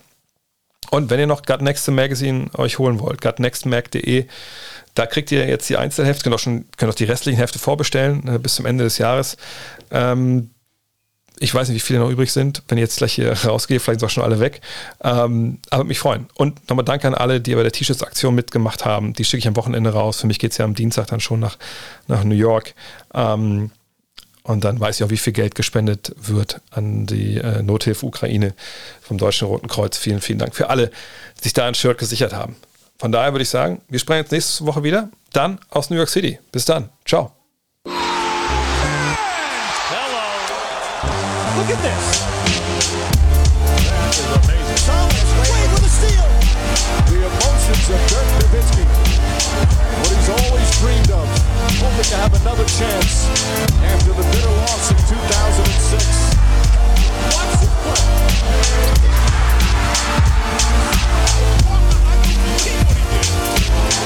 That is amazing.